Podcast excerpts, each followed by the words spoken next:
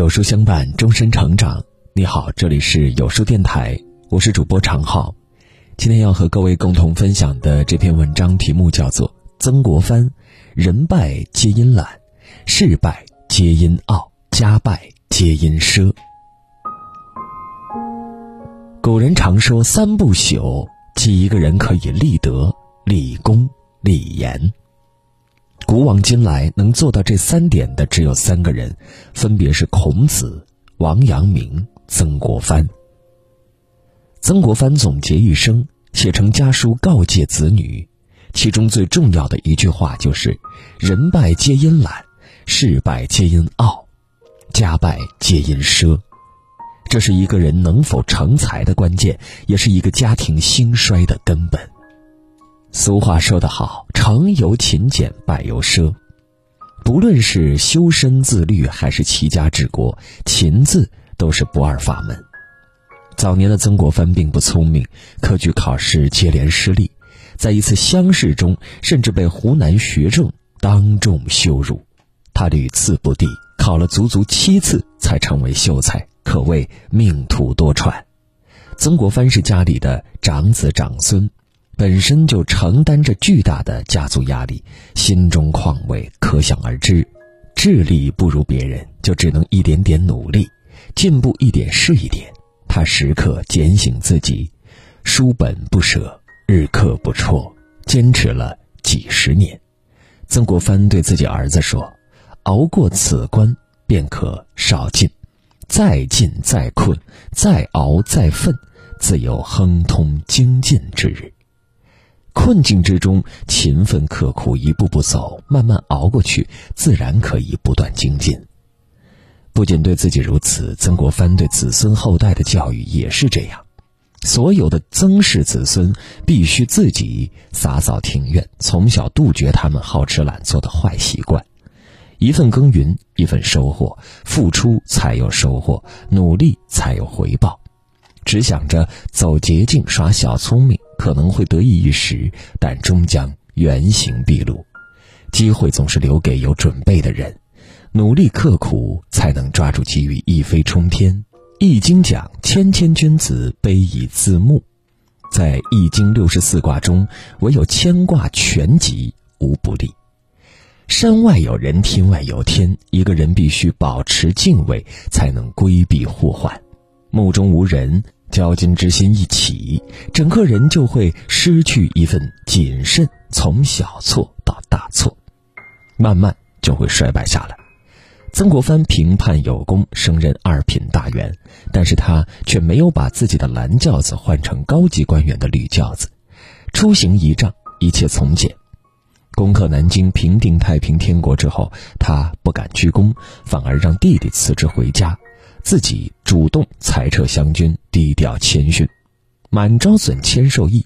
唯有保持一颗谦逊的心，才能有福气，人生才能顺遂；唯有保持一颗谦逊的心，人生才能不断进步。在满朝文武都以天朝上国自居的时候，曾国藩没有傲慢自大，他虚心学习西方的数理化，积极兴办洋务，为清朝中兴做出巨大贡献。万事万物都在不断更新迭代，时刻警察自己，不断改进，才能成为更好的自己。司马光说：“奢则多欲，君子多欲则念慕富贵，枉道速祸。”一个人一个家庭一旦挥霍无度，不懂节俭，那么就离祸患不远了。商纣王命匠人打造了一双精美的象牙筷子。大臣姬子感到很忧虑，劝谏周王。他说：“用了象牙筷子，就必须配上山珍海味；吃着山珍海味，就需要穿绫罗绸缎；穿着华服，就需要住在精美的宫殿里。建造宫殿必须大量征丁，国家就离祸患不远了。”果不其然，五年后，商被周所灭，纣王自己也被烧死在摘星楼。人的欲望是无限的，奢侈的口子一旦打开，就再也没法关上。贪念会一点点把人吞噬，让整个家庭陷入深渊。现在很多年轻人明明收入微薄，却非要买奢侈品，自己负担不起就去借贷，欲望越来越大，窟窿也越来越多，最终把父母的养老钱全部陷进去才罢休。曾国藩虽为晚清重臣，仍以廉立身，以俭持家。他说，在曾国藩的家训中，穷是善身之道。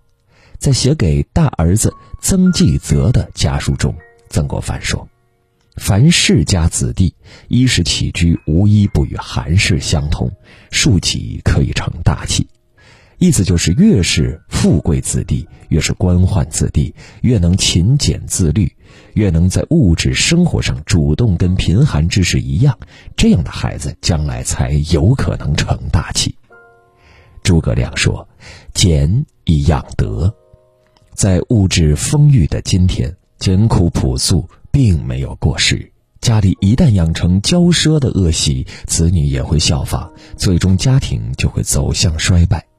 切莫让孩子养成骄奢淫逸的恶习，勤俭一生才能幸福一生。人败皆因懒，事败皆因傲，家败皆因奢，懒惰、傲慢、奢侈是一个人和一个家庭祸患的开始。如果我们能够时时警醒，保持勤奋、节约、谦逊。